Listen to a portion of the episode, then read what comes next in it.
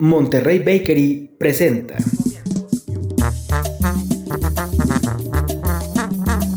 Norteamérica para los mexicanos.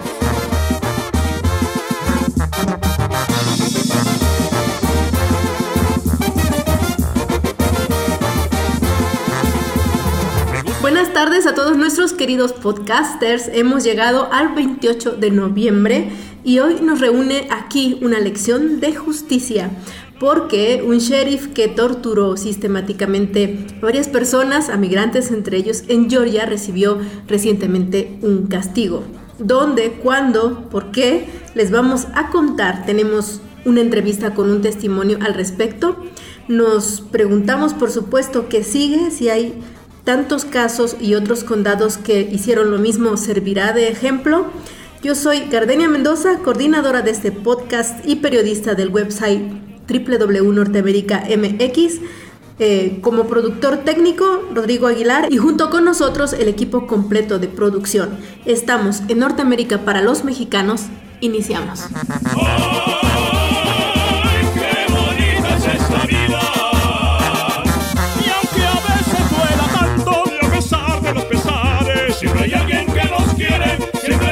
que nos cuida. Ay, ay, ay, ay, qué bonita es esta vida.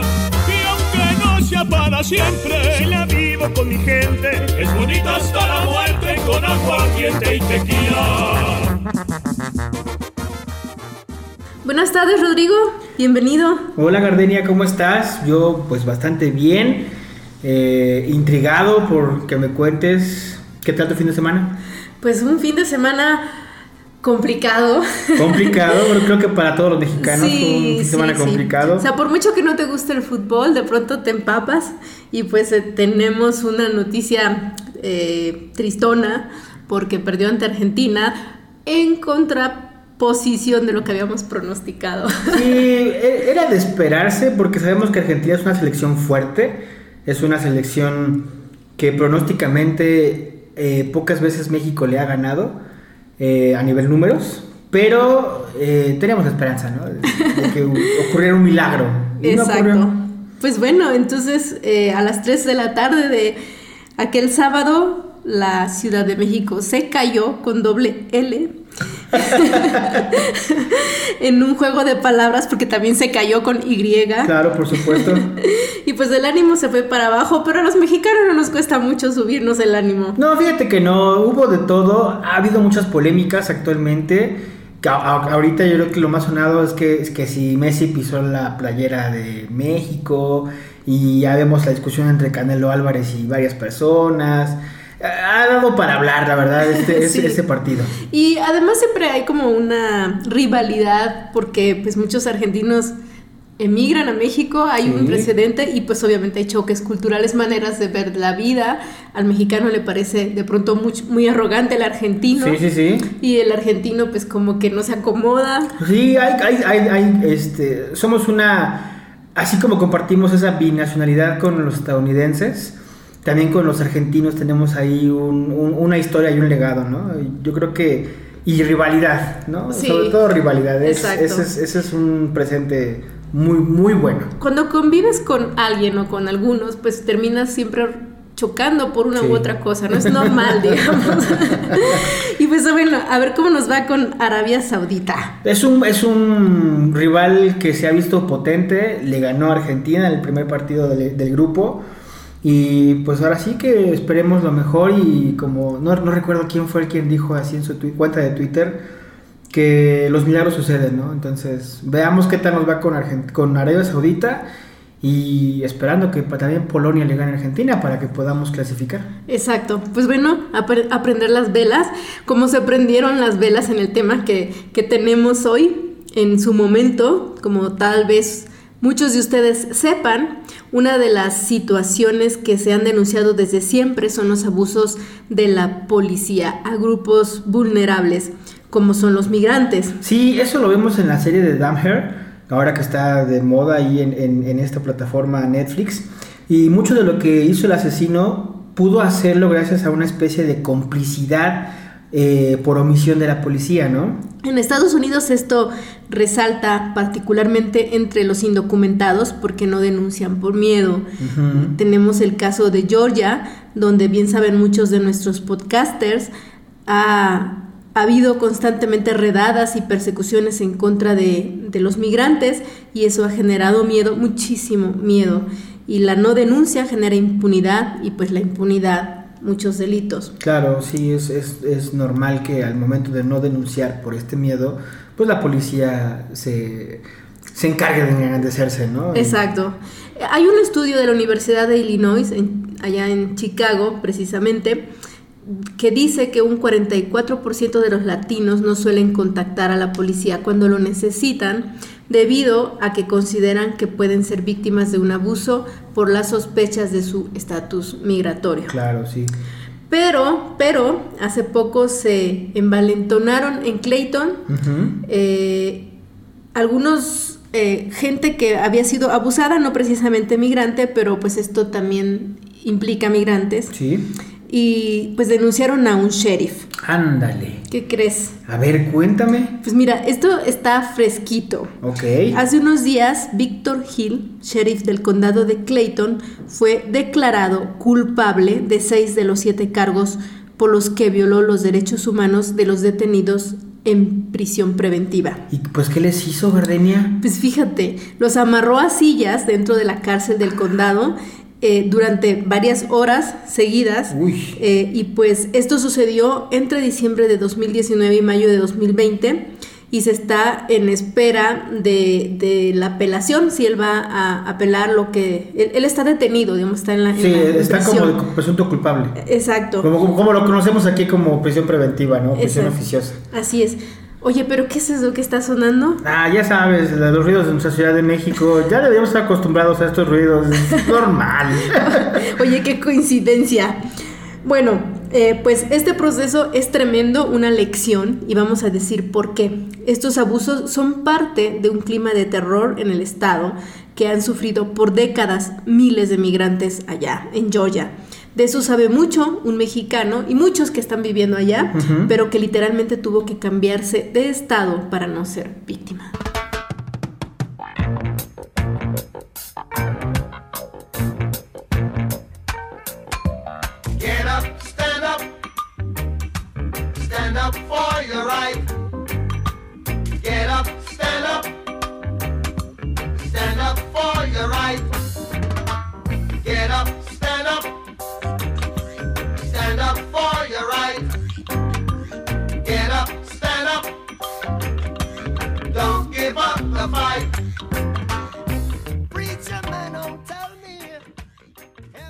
Quiero agradecer a Natalio Reyes. Él se encuentra, eh, ha sido uno de los testigos importantes de lo que ocurrió en esta zona de, Atlanta y actualmente pues nos va a contar de qué se trató toda esta persecución y todavía, ¿no, Natalio? ¿Cómo está la situación? Ah, bueno, mira, como yo ya tengo como dos años, como tres años que ya no, ya no viajo mucho para Atlanta, entonces, este, ya dicen que ya ha bajado un poco, pero el miedo, yo creo que la inseguridad y algunas cosas de la gente que logró sobrevivir todavía le toman a uno precaución bastante porque el solo hecho de manejar en el estado de Georgia sin licencia es un delito, ahí ya no hay vuelta atrás. Entonces, pues para los que saben, los que lo vivieron, pues sí, sí lo toman bastante en cuenta. Hay gente que todavía no lo cree, pero las multas son muy altas en caso de que te detengan.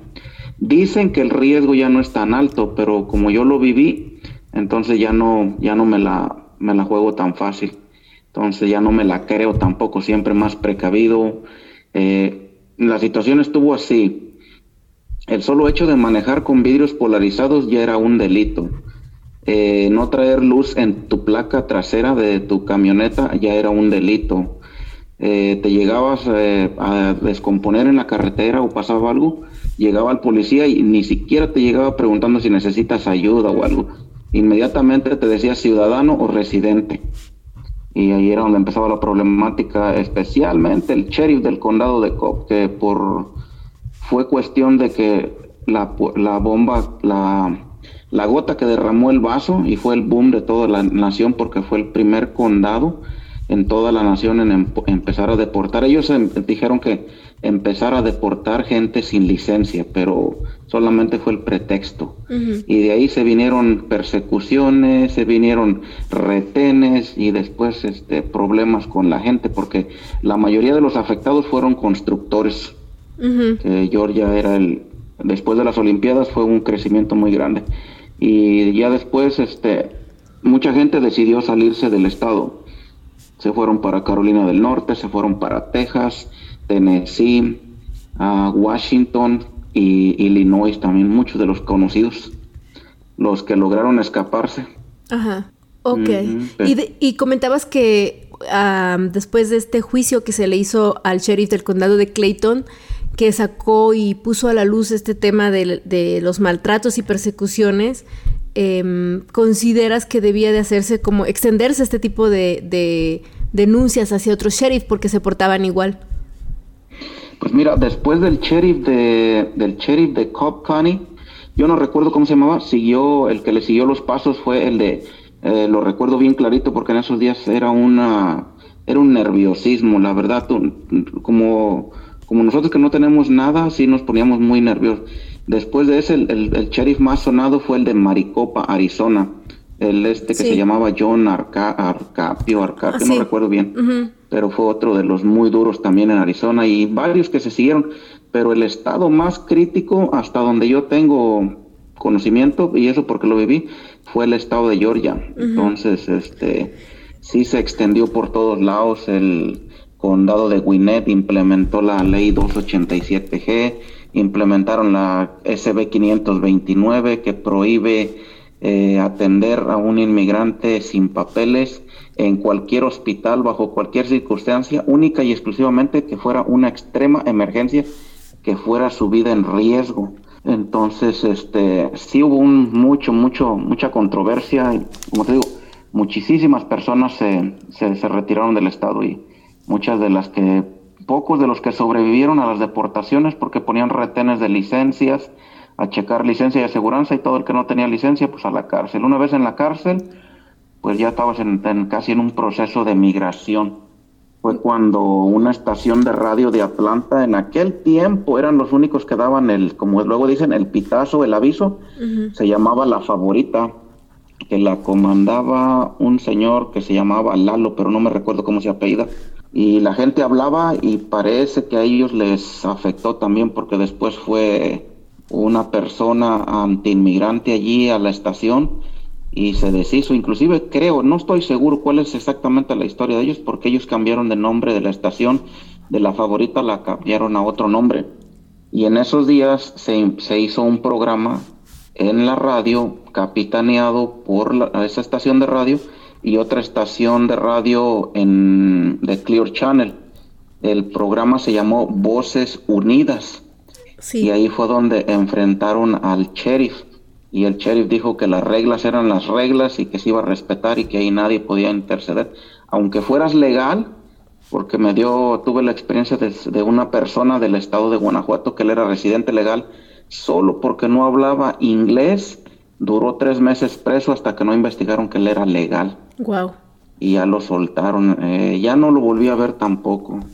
Pero así, atrocidades de esas hubo demasiadas. Lastimosamente lo que pasa ahora, que muchos de los testigos que lo vivieron este, se, se desbalagaron por todo el país. Ya, o sea, digamos que no hay forma de denuncia porque no están.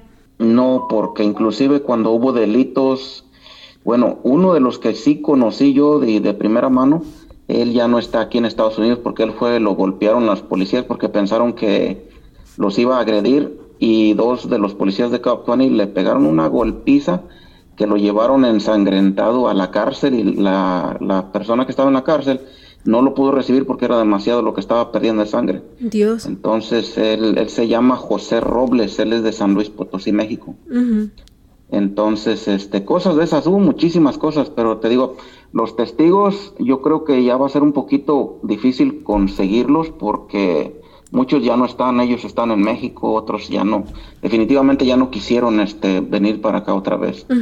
Y pues sí, creo que en esos tiempos fue cuando se eh, Martín Fuentes fue el que fundó una estación de radio que se llama Radio Migrante para informar y a educar a la, gente que, no tenía papeles. En este caso decían cero miedo, no les tengan miedo, no les van a hacer nada. Pero ya ves que una vez que se expande el miedo se, se, se, extiende y es como un pánico colectivo y la gente empieza a, retirarse. Sí, me comentaba un migrante que lamentablemente ahora tiene un problema de salud con su esposa, que, que incluso los desnudaban hace poco. Eh, mira, yo de eso no me supe de un caso de una señora, una señora que cuidaba niños, aquí le cuidaba a los niños a una, con las personas que yo vivía. Eh, ella cayó presa en un retén de licencia que se hizo aquí en la Windy Hill Road y cerca de la Auster Road. Y ella me dijo que no la llevaron a la cárcel de Cobb, ahí la, la, llevaron a la cárcel de Esmirna, que está como a una media milla, dos millas. Y ella sí me platicó que sí la desnudaron y una de las mujeres le revisaron todo, dice la lengua, los oídos, todo le revisaron, le quitaron toda la ropa, la dejaron completamente desnuda, le revisaron como si fuera como si fuera una revisión médica, pero no sé cuál haya sido el, el, el itinerario de toda esa investigación, porque inclusive ella solamente iba a traer pañales para su niña y ya no regresó. ¿Y ya no se supo dónde, dónde quedó? Eh, ella la deportaron. Wow. Ella ahora creo que la creo que ella vive en Nuevo Laredo. Sí, solo por no licencia, te digo, eh, fue un problema muy muy grande. Eh, inclusive la vecina que en la que yo donde nosotros vivíamos era una señora de su de, Laos, Nigeria, y era, era, enfermera en el en la cárcel de Cobb. Y ella me decía, me decía, amigo, dice, ten cuidado, dice, cada tercer día, dijo, salen tres autobuses de mexicanos de la cárcel de Cobb y todos salen para directos al aeropuerto. Ajá. Entonces sí, te digo, fue fue muy dramático, fue muy triste. Otro amigo que también este lo pararon en el 75 norte cerca del estadio del viejo estadio de los Bravos de Atlanta. Por ir dos millas arriba del límite, el State Patrol de Georgia ya no lo llevó a la cárcel, lo llevó directamente al avión y dice, él me platicó que lo subieron al avión sin orden, de, no firmó ningún papel, suelto y así se salió el avión desde aquí, desde Atlanta, y fueron a ir a dar a, la, al aeropuerto internacional de la ciudad de Monterrey. Y luego le digo, pero ¿por qué nomás así te, llevaron? Dijo, sí, dijo, nomás porque iba dos millas arriba del límite. Y como a los 15 días ya volvió a regresar otra vez para atrás, le costó mucho porque él tenía su trabajo aquí. Pero sí fue muy, yo creo que las leyes más estrictas y más duras que existieron en este país fueron en Georgia. Ya, y todavía, ¿no? O sea, porque pues lo que hizo este sheriff, el sheriff de Clayton, pues fue hace apenas dos años. Eh, yo creo que fue cuando yo ya no volví a ir para allá, porque sí supe yo que sí era un problema, demasiado problema. ¿Qué tipo de qué, tipo de, cosas les hacían? Porque bueno, me han contado esto de los desnudos en por parte del sheriff de, de Clayton, o sea, que les hacía torturas, pero ¿qué, ¿de qué otras otras cosas tú estuviste al tanto? Mira, de lo único que me di cuenta fue de la señora que detuvieron por no licencia, por no licencia. Ella dice que sí la desnudaron. Eh, en, el condado de Clayton yo no tenía amigos, pero escuché, a mí no me consta, solo es que solo son comentarios los que uno escucha. Que dice que cuando yo, cuando caes tú a la cárcel, allí en ese condado, lo primero que te hacen es te desnudan y te inyectan alguna clase de, no estoy bien seguro, pero mira, esto es lo que me, di, me, me, platicaron. Dicen que esa inyección es como para que no tengas tú alguna clase de deseo sexual o cualquier otra cosa, porque ahí adentro la comida que te dan dice que es, dicen, yo creo que ni los gatos se la comen. Entonces, eh, como que es una clase de tortura psicológica, porque en donde tú te duermes, dice que te dan una sabanita que no sabes si taparte la cabeza o taparte los pies, o sea que Supuestamente todo eso no sale a la luz porque la gente no, pues no la dejan salir, o sea, salen directamente hasta México. Claro. Sí, no había pero, pero sí fue, te digo, yo creo que el estado de Georgia es uno de los más duros y de los donde se han eh, hecho las cosas más dramáticas, más extremas que yo nunca he escuchado. Ah, yo ya tengo, sí, duré casi como unos 18 años yendo y viniendo a trabajar para allá pero siempre, siempre tenía miedo. De todas las veces que me detuvo la policía mía allá, la única razón por la que no me dijeron nada era porque yo traía placas y licencia de otro estado. Yo no vivía en Georgia. y eso fue la única carta que jugué yo en contra de ellos y me sirvió. No me dejaban ir limpio porque siempre me daban mis tickets. Hasta la fecha los conservo, tengo como unos 14 tickets de la policía de, de Georgia, de todas las, de la, del condado de Cobb, del condado de Fulton y creo que del condado de También tengo los tickets. Wow. Entonces sí, es, es, es, es, muy, es muy dramático todo eso porque es muy antihumano. Sí, claro, es meter miedo al final de cuentas, ¿no? Sí, y es que fue un odio tan grande porque en las protestas, cuando yo acompañé la primera protesta que hubo en contra de la ley SB 529, este, hubo muchas gentes, y bueno, muchos ya no están, por ejemplo, la que sigue ahorita es una señora que se llama Adelina Nichols, sí. que no sé si sea hispana o sea nacida aquí o no sé, y otro de los que estaba en esa ¿Protesta? contienda eh, de, de defensa de los inmigrantes, fue el que fue cónsul, de la, cónsul del, del, consulado de Atlanta en 1997. Ya se murió él. Lo único que recuerdo que él estaba casado con una persona, una, su esposa era de Inglaterra, Ajá. pero él, él era mexicano y él es compañero, muy amigo íntimo de Martín Fuentes. No, Sí. sí, Martín, que es el dueño de Radio Migrante. Sí, ya sé, es eh, de casualidad no es, eh, ay, sí, ya sé quién es este cónsul. Em, Sí, y él estuvo él- él apoyando. se murió, pero no me recuerdo su nombre, no lo recuerdo ahora. Ujú. Y él, eh, yo, yo marché junto con ellos, yo los acompañé, yo iba grabando con una, graba, una videograbadora de, de esas de las que había antes de cassette VHS. Sí. Oye, Pero sí fue bastantísimo, uno lo hicieron en el Capitolio y la otra la hicieron en la Plaza Fiesta. ajá. Oye, Eh, y, eso era, Sí, no quería. ajá, eso era, digamos, esa actitud hostil y, y tan fuerte era por parte de las autoridades, pero ¿cómo se portaba la gente común, los, los americanos comunes de la calle? ¿Cómo, cómo los trataban? ¿Crees que sí influía? Solo, solo algunos, y te digo porque yo lo viví en carne propia, solo algunos, por ejemplo, yo me tocó entrar a un Waffle House en Woodstock, Georgia, donde definitivamente nos dijeron que no nos podían atender la gente del Waffle House. Después me tocó una experiencia en Jonesboro, Georgia, en una Home Depot, tampoco me quisieron vender. Íbamos a comprar unos taladros, unas herramientas y nos dijeron que no nos podían este, recibir la, el pago. Ah, personalmente fue lo que yo viví. La última amargo, trago amargo que, me, que tuve que este, pasar fue cuando no me quisieron vender gasolina en una racetrack, en una gasolinera racetrack, Ajá. por no tener licencia de Georgia. Wow. Y les dije, pero es que como para comprar gasolina, ¿cómo es que pides una licencia? Dice, es que si no tienes licencia no tienes derecho a manejar. Fue una morena Wow. y no, me- no me vendieron gasolina, porque en aquel tiempo no podía uno abrir cuentas de banco. Ahora sí ya puedes, antes no se podía. Entonces, Pero fue, fue un desastre completo, porque ahí haz de cuenta que cuando se desata todo esto, hasta el que no, no, no tiene nada que ver, te, te pregunta que si tienes papeles o cualquier otra cosa. ya. O sea, que, que genera un estado de ánimo contra antiinmigrante, ¿no? Y, Ajá, como, como, como intimidándote, porque una vez estaba yo en una Shell pagando gasolina y el árabe le dijo al, al, al mexicano, le dijo, no te puedo vender porque tú no tienes papel. Y luego le dice al mexicano, le dice, tú, dice, tú eres migración, dice, habla la migración, dice, es más, ahorita le hablo a la policía. Ese día llegó la policía y el, por suerte el señor tenía papel, le dijo, oye, mira, dijo, él no me quiere vender gasolina. Dice, yo necesito tú le digas algo o que hagas algo, dijo, porque esto no es normal, dijo, solamente porque soy mexicano no me quiere vender nada. Y ya se salió el policía y me dijo, es que él no te tiene por qué preguntar nada de eso. claro. Dijo, pero es que no me puede vender gasolina. Y dice, es que nosotros no lo podemos obligar a que te venda gasolina.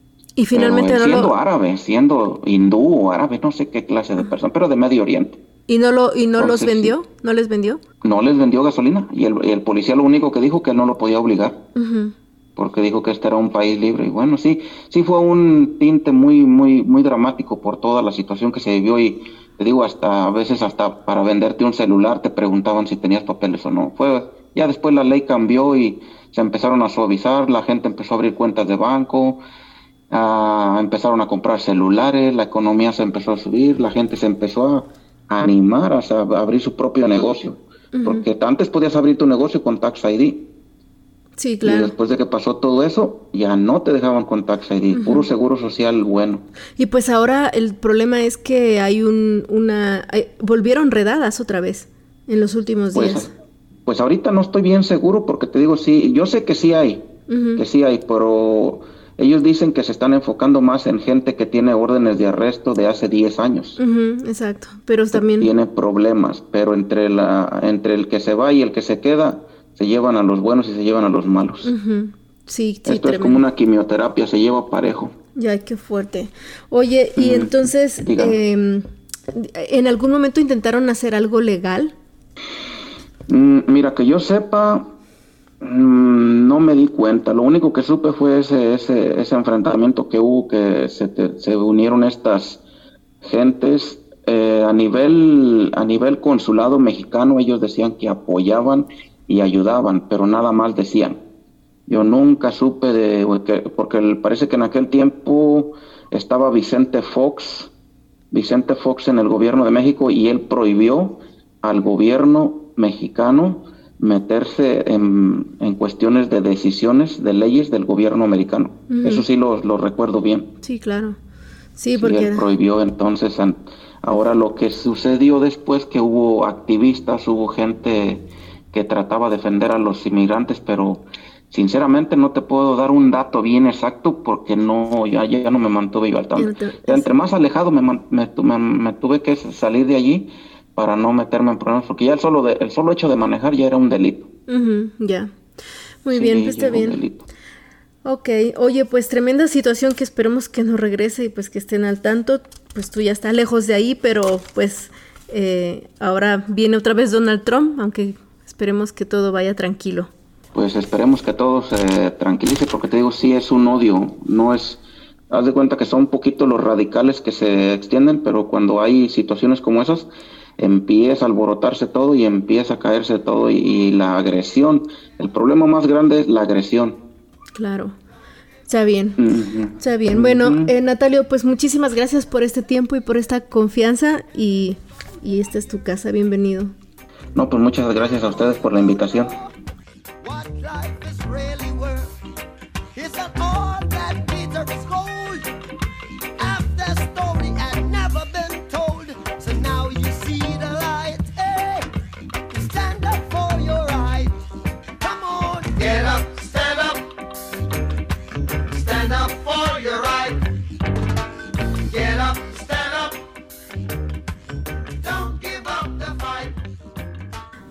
Bakery es una panadería con sede en Atlanta, Georgia, fundada por un mexicano emprendedor, Jorge Cortés. Gracias por hacer posible este programa. Síganlo en redes sociales como Monterrey Bakery de Jorge Cortés. Oye, Gardenia, bastante interesante lo que nos está contando este eh, nuestro entrevistado. Pero fíjate que me voy a salir un poquito de contexto. Ok. Porque Es tu micrófono. No sé si supiste o te enteraste de la polémica que hubo precisamente a raíz del partido de fútbol. La polémica que hubo en redes sociales que generó Guillermo del Toro. eh, bueno, primero con su película, porque salió su película en estreno y estuvo en México, pero algunas salas no la permitieron, en Cinemex, sobre todo. Y, eh, y luego en el partido, pues todos andábamos viendo el partido y como que don Guillermo del Toro se enojó y dijo, pues a ver, así como están ustedes viendo el partido y También se genera aquí. una lana, ¿por qué no mejor se van al cine a ver una película, no? O, o- o incluso la polémica que pasó con los Arieles, ¿no? ¿Tú cómo lo ves? ¿Lo leíste por ahí? Pues estuvo calentando las redes todo el fin de semana Todo Guillermo el del fin de Toro. semana. pues sí, él, él es muy activo, digamos, de entre los galardonados en el constante eh, devenir de directores mexicanos. Ujú. Él es como el más activo en México. Sí, sí, sí. De manera que tiene una escuela en Guadalajara, que está impulsando pues mucho, por ejemplo, del tema de, de productores y de diseñadores y de todo lo que implica el cine para que se involucren de, De hecho, manera indirecta y desde Guadalajara. Hay un meme que es donde, donde cuando quieres pedirle algo, lo, se lo pides a Guillermo del Toro y Guillermo del Toro te lo cumple, ¿no? Es así como que Exacto. el sueño este, inesperado.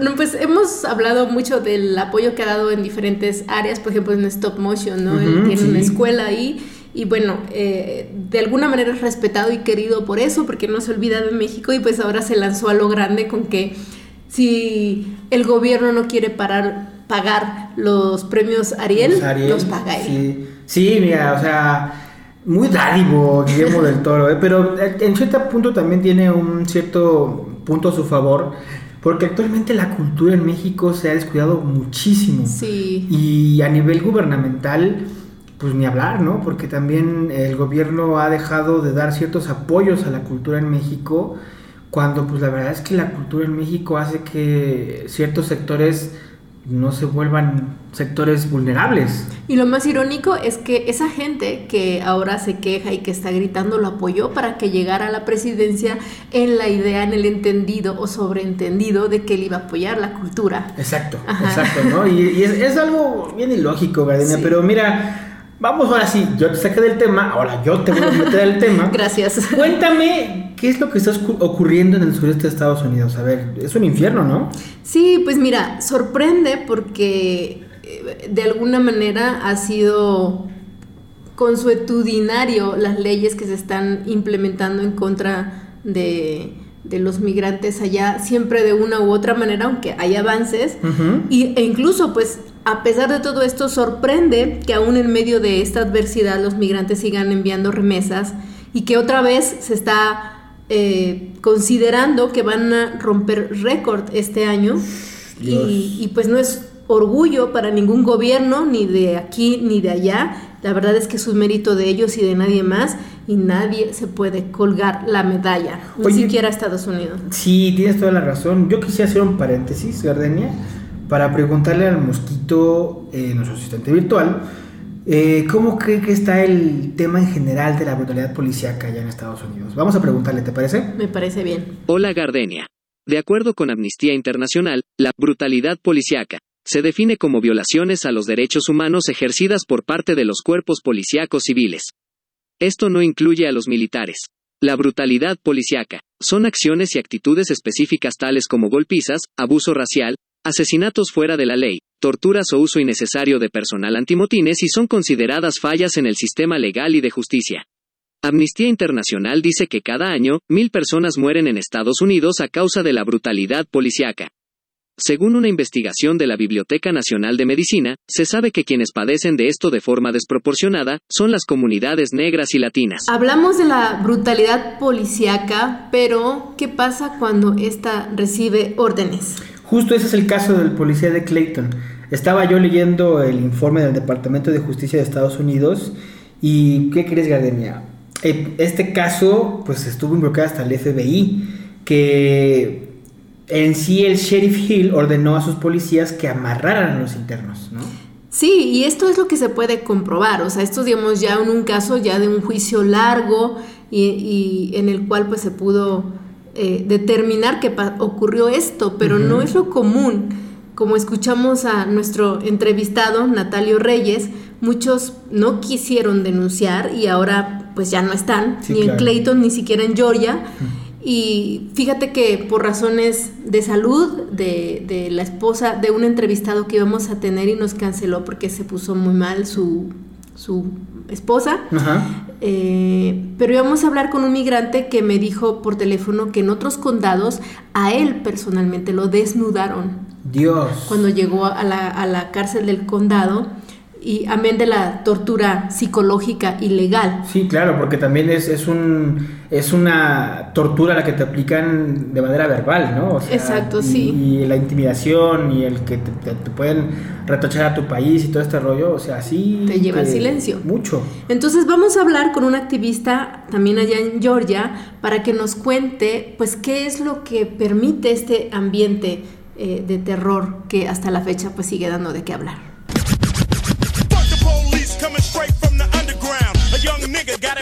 I'm brown.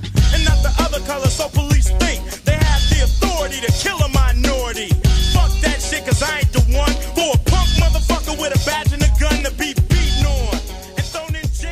Quiero agradecer eh, a Adriana Helenek su interés en participar en este podcast para hablarnos sobre estas leyes que, que permiten de alguna manera abusos de autoridades.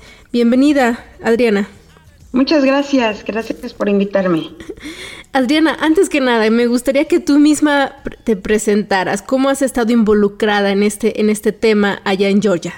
Bueno, eh, mi nombre es Adriana Helenek, eh, soy originaria de Cuernavaca, Morelos, y tengo ya viviendo en Estados Unidos 22 años. En el estado de Georgia, mi especialidad es el Derecho Internacional, yo soy abogada en México y aquí en, Georgia estoy certificada como especialista en, mitigación en casos de pena de muerte y contacto con las víctimas en casos de pena capital. Eh, también estoy certificada como mediadora en la Corte Superior y de alguna manera estoy involucrada con el interés social en el apoyo a los inmigrantes que no tienen un estatus legal aquí en Estados Unidos y bueno, pues toda mi vida he sido gestora social y y de alguna manera apoyar a la comunidad por, por toda la discriminación y los abusos que existen eh, para nuestra gente aquí en Estados Unidos. Entiendo. Entonces, Adriana, ¿qué es lo que lo que ha permitido que se den estos abusos? Son varias varias leyes y cuéntanos un poco de ellas. Pues realmente no hay una ley que lo permita, pero hay una eh, cierta tolerancia y de alguna manera los eh, sistemas penitenciarios eh, tienen, pues le dan facultades a las autoridades para que ellos tengan ciertas restricciones con los internos. Y en Estados Unidos hay una, una forma de clasificación de las cárceles entre, son, son de los condados, que son de las ciudades pequeñas, y son cárceles, hay cárceles también estatales y hay cárceles federales. Dentro del sistema carcelario de cada estado también existen cárceles de alta seguridad en donde las reglas o las normas para los internos son extremadamente estrictas, incluso para las personas que van de visita. Y de estado a estado en Estados Unidos cambian las reglas de visitas, eh, por ejemplo, también de relaciones conyugales, eh, de visitas de familiares, eh, también de horarios. En, algunas, en algunos estados es muy flexible, en otros estados es muy estricto. También dentro de, la, de las normas que regulan estas conductas dentro de las prisiones, abarcan la comida, por ejemplo. En muchos de los estados no se permite que la comida tenga sal. En otros estados hay celdas de aislamiento. En algunos estados hay programas para dividir a los presos que han sido miembros de, los, de las pandillas, de los gangs, como le llaman aquí en Estados Unidos, por el riesgo de que haya algún ataque o algún enfrentamiento.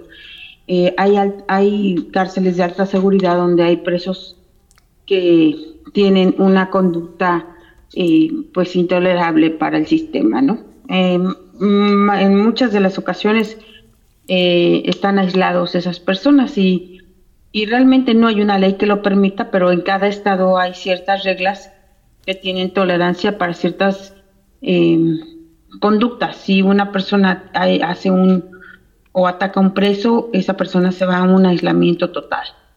Y es inhumano, sí es inhumano y, y en muchas ocasiones pues se violan los derechos humanos de las personas. Por ejemplo, en las prisiones federales los presos están atados de pies y manos con cadenas y salen a la calle con cadenas que son pesadas y eso pues lo veíamos hace muchos años, pero ahora, hoy por hoy, está en práctica.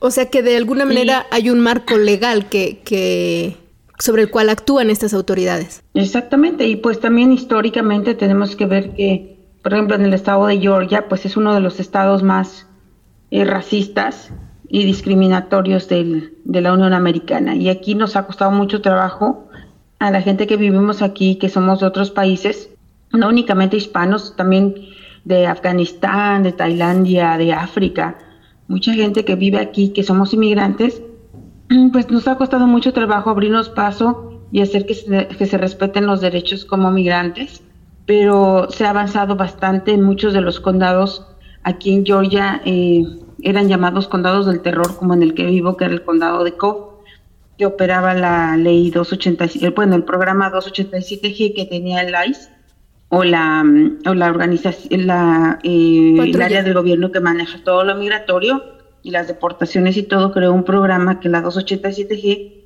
que les daba facultades de, de, de agentes de migración a los policías locales. Y eso conllevó a una situación bastante triste porque hubo separación de familias, mucha gente sufrió porque por una infracción de tránsito, pasarte un alto, eh, era una infracción grave. Entonces eso era suficiente para que fueran deportados. Gente que no tenía ningún historial pues violento ni de, ni criminal fue deportada en esa época en la que se hizo válida la 287G. Afortunadamente, pues todo el trabajo que ha habido de todas las personas que defienden a los migrantes sin estatus legal en Estados Unidos, pues logramos que se, religie- eligiera un sheriff que no fuera tan racista y que fuera una persona abierta y que fuera una persona eh, accesible.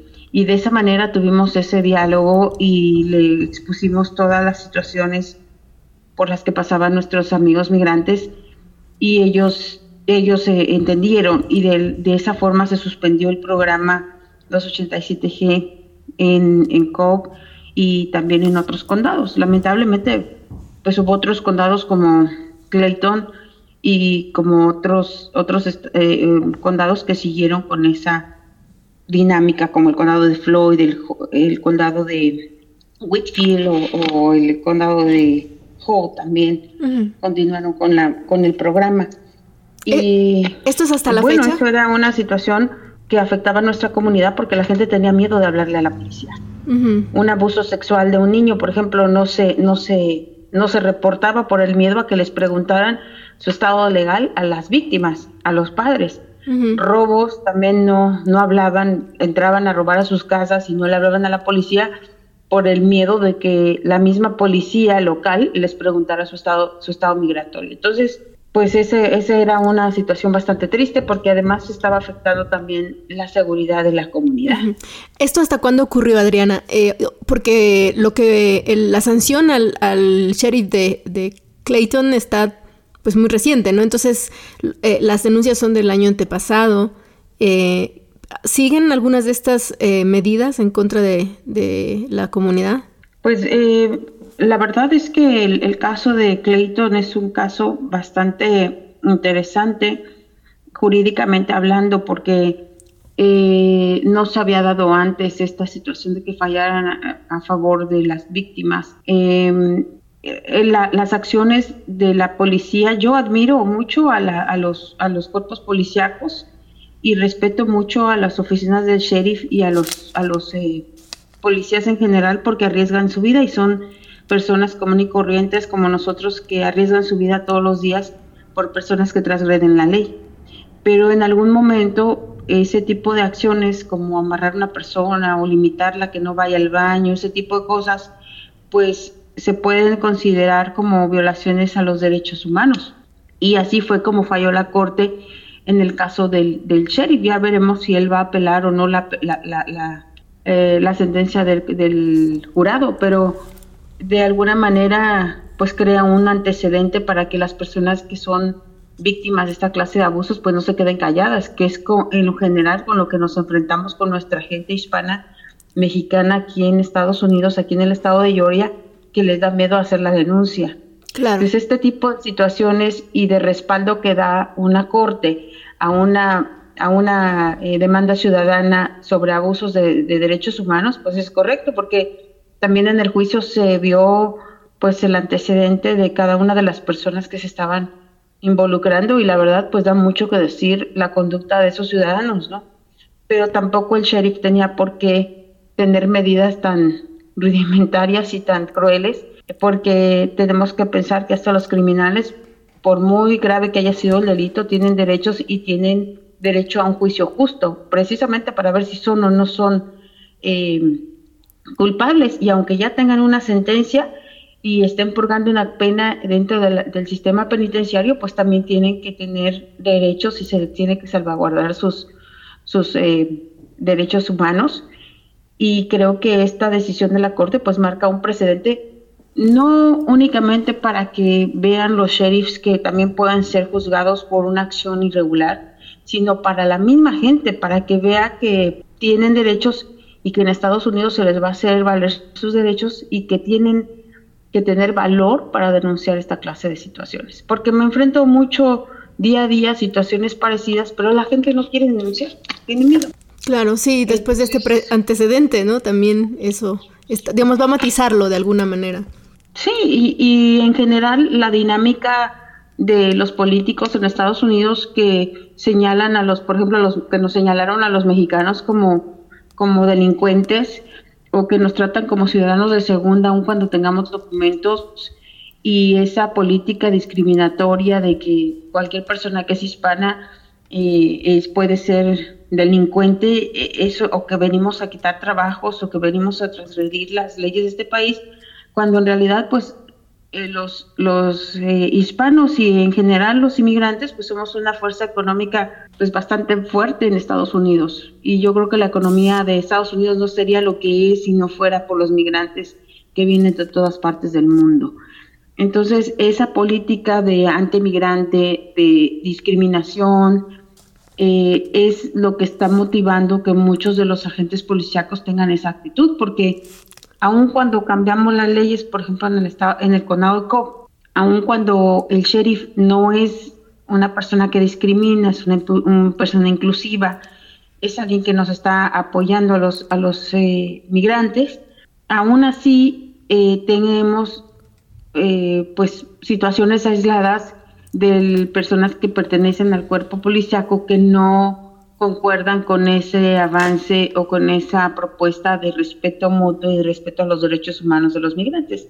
Entonces siempre nos vamos a encontrar a alguien que no está de acuerdo, que tiene, que por ignorancia tiene esa, esa discriminación o ese odio en contra de los migrantes y pues va- van a seguir habiendo problemas. Y si a, nivel federal, con una política discriminatoria, nos señalan, pues obviamente se está pues propagando una cultura de odio y una forma de, de decir, ¿saben qué? Queremos un muro, queremos, no queremos migrantes, vienen a robarnos los, los empleos, vienen a esto, vienen a lo, a lo otro, y aun cuando no estén dentro del sistema penitenciario o no sean policías, pues la ciudadanía en común hemos tenido ataques en gasolinerías, por ejemplo, en Walmart. A mí, por ejemplo, una señora me dijo que me regresara a mi país en un, en un centro comercial y pues dices, oye, ¿qué le pasa, no? Si no me conoce, no sabe quién soy, ni siquiera sabe si soy indocumentada o no.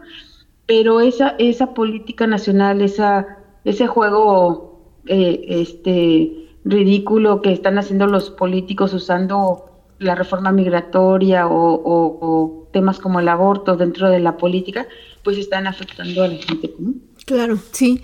Pues qué, qué bien que hay un paso con esta decisión y, y pues estaremos vigilando todo. Muchas gracias. Esta es tu casa eh, y Adriana, nos gustaría poder contar contigo más adelante en cualquier tema relacionado a tu actividad.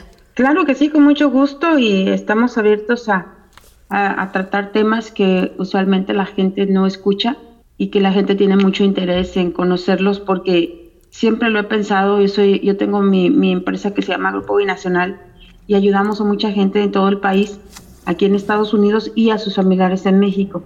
Pero siempre lo he dicho, hay que prevenir y hay que educar a la gente. Cuando una persona está educada se mete menos problemas. Entonces hay mucho de qué hablar y hay muchas cosas que hay que, que hay que decirle a nuestra gente para que ellos tengan esa, porque no, no, no se trata de solucionar, sino de prevenir. Así es. ¿ok? Pues muchas gracias por la invitación, de verdad me da mucho gusto y estoy a tus órdenes. Gracias, gracias eh, Adriana, aquí estamos.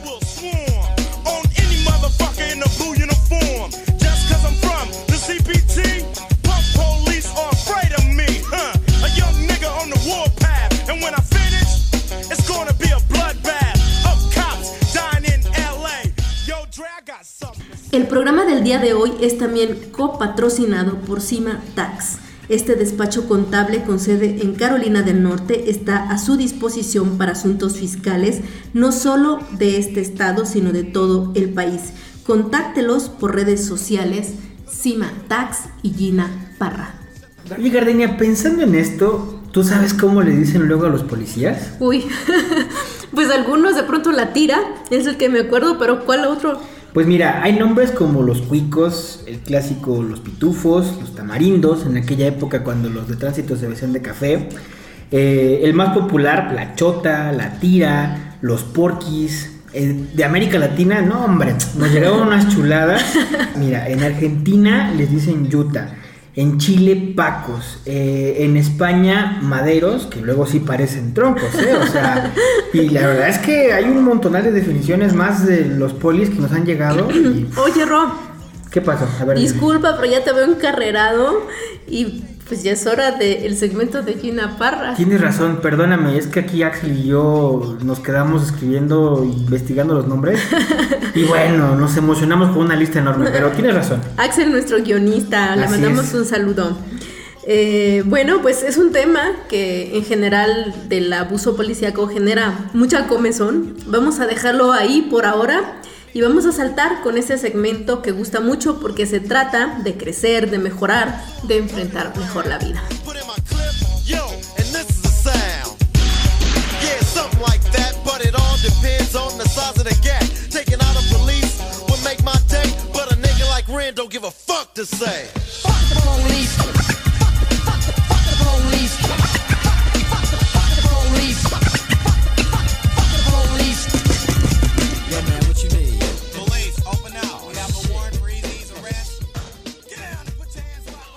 Gracias por una semana más de eh, cursos y tips con Gina Parra, que aquí la tenemos en la línea telefónica. ¿Cómo estás, Gina?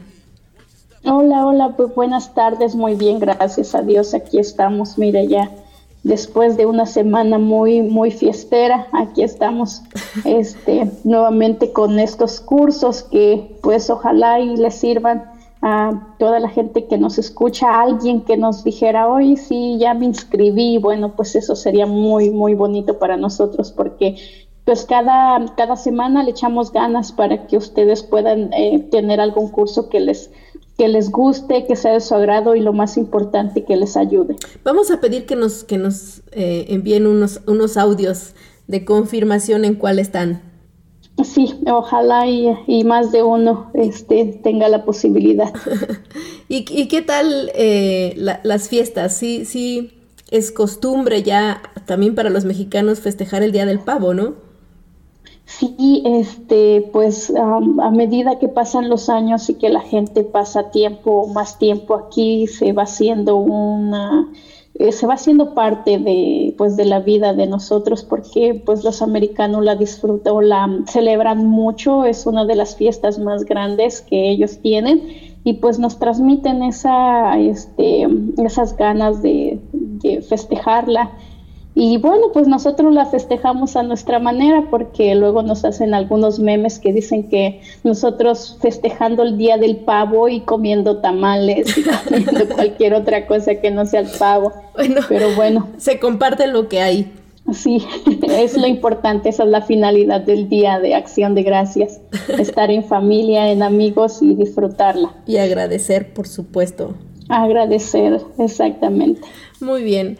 Oye, Gina, entonces em, creo que sí es importante esto que me comentabas, digamos, tras bambalinas, no, no ahora en el micrófono, que poder hacer un comparativo, ¿no? De los cursos, o sea, porque em, hasta ahora hemos estado hablando de cursos gratuitos y también de otros que cuestan muy poco, pero también para quienes puedan y tengan la posibilidad, el interés, hay otras opciones y de esto nos vienes a hablar hoy, ¿cierto? Cierto, sí, mira, este, mm, hemos visto este, cursos, como lo decías, gratis y algunos muy, muy baratos, o sea, de 10, 15 dólares. Y hemos visto cursos de mayores costos que van entre unos 150, 200, 500 dólares, dependiendo de la institución que nos, nos da el curso. Y ahorita, por ejemplo, lo que les, va- les vamos a comentar son los diferentes links donde ustedes pueden ir, porque normalmente yo saco un pequeño, uno, dos, unos tres o cuatro cursos de cada, de cada universidad, de cada este, organización que da estos cursos, pero en realidad este, vayan ustedes, revisen por su cuenta todos los cursos que, que hay, el curso que ustedes pueden tomar y dependiendo también de su bolsillo, si ustedes quieren tomar un curso gratis o un curso este, con, um, no sé, que cueste un poquito más. La verdad, yo podría decirles que los mismos cursos que pueden encontrar en el ICATI, que es la, la organización que estuvimos manejando al principio, que son cursos que cuestan 10, 12 dólares, es, es lo mismo que van a encontrar, no sé, en, un, en la UNAM, en la, en la Iberoamericana, este, solo pues que, son lugares donde no, donde ellos mismos este, se imparten el curso y no hay, no hay, por ejemplo, el gobierno que les está subsidiando. En este caso, por ejemplo, Licati este, recibe subsidios y por eso hace que el, curso esté básicamente regalado. Em, les voy a comentar los diferentes eh, cursos que hemos, este, que les he comentado, los, los links más bien, y vamos a platicar este, de las diferencias. Eh, primero hablamos de, ICATI, el link icati.edu.mx. Váyanse a ese link, vayan, busquen. Eh, ahí los costos son muy baratos y lo mismo da cursos de Excel, de Word, de, de, de, Photoshop, de cursos este, para hacer manualidades, todo esto. Este, esos mismos cursos a un precio muy bajo los puedes encontrar en la UNAM, que en la UNAM los precios están entre entre 6 mil, 10 mil, 15 mil pesos. Entonces, este, mm, ah, en la UNAM, el, link es docencia.tic.unam.mx. Este, ahí les comento también, ofrecen demasiados cursos. Lo mismo vas a encontrar Excel, lo mismo vas a encontrar cursos de Word, de cómo hacer una página web, de cómo eh, algunos cursos enfocados al negocio, este, pero lógico con un precio un poquito más alto. Estuve investigando también, por ejemplo, algunos cursos que son de la Ibero, de la Iberoamericana, una escuela pues muy reconocida, una, universidad, perdón, muy reconocida en México y tiene pues diferentes, está localizada en diferentes estados. Está, yo les investigué de, la Iberoamericana de, de México, que su link es diplomados.ibero.mx diagonal home. Aquí los cursos pues ya van enfocados así como que a los negocios de, personas que de alguna forma ya están relacionadas con estos temas, de alguien que ya trabaja en alguna compañía o que está creando su propia compañía y me parecen también muy importantes. Está el curso de mercadotecnia, este su costo es de 11.250 pesos mexicanos, que si lo trasladamos a, dólares sería más o menos como 600 dólares. Está el, curso de diseño de espacios interiores, que también su costo oscila más o menos como los 9 mil pesos. Hay otro que se llama gestión de proyectos de construcción, precios de 6.300, enfocados un poquito más al, al, negocio, a, estrategias que si alguien tiene una pequeña compañía, pues no les aconsejo siempre pues tener información porque si uno va dependiendo a lo que uno sin, sin conocimiento pues te va a costar más trabajo y a veces hasta vas a no vas a, tener éxito en tus compañías. Entonces, vayan, investiguen. Está también la Ibero de Monterrey, su link es Ibero. mty.mx, lo mismo, los cursos pues son más, más, más caros, igual enfocados a los negocios. Entonces, dependiendo de lo que ustedes quieran, dependiendo de lo que usted, de cuáles sean sus metas, hay muchos, muchos lugares donde ustedes pueden encontrar diferentes tipos de cursos, de todo tipo de cursos. Este, infórmense, vayan a estos links, los vamos a postear. Este, de, este, de las que serán cinco este, universidades que les estoy hablando el día de hoy.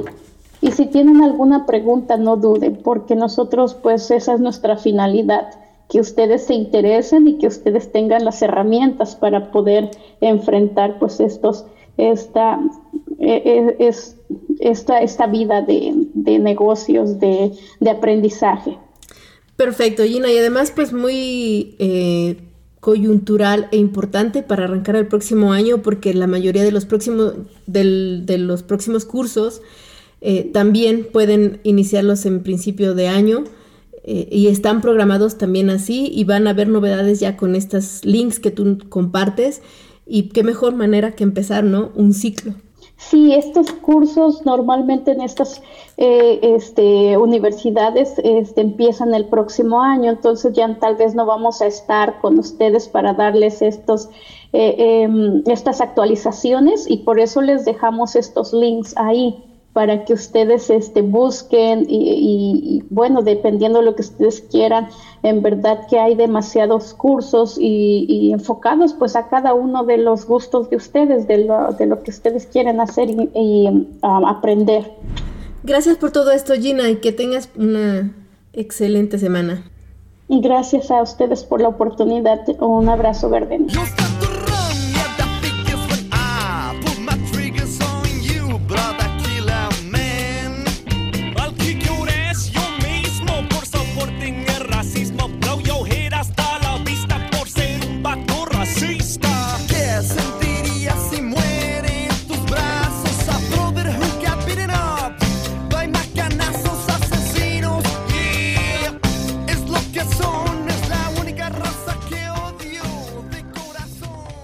Gardenia, pues empezamos la cuenta regresiva.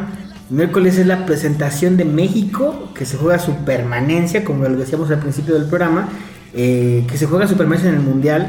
Y pues ya vamos a ver qué pasa. La verdad es que yo ya, no sé, sí estoy como ilusionado, Pues mira, vamos a desearle suerte a los jugadores y mucho ánimo a la afición que se merece pues algo más porque siempre está ilusionada con su equipo. Oye, hay que tener cuidado, Gardenia, porque nos vamos a volver un, un programa deportivo completamente, ¿eh? Nah, no, no exageres, Ro.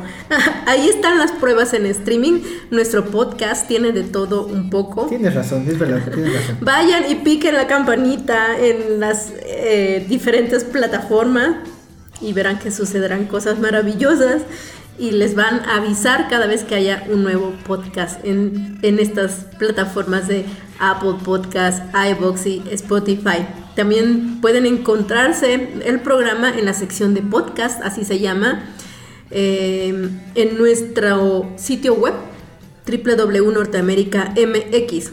Y pues como hora de despedirnos, me despido, me despido también aquí con Rodrigo Aguilar. Y recuerden, no se rindan, no pierdan de vista su suerte porque somos producto en partes proporcionales de voluntad y de fortuna.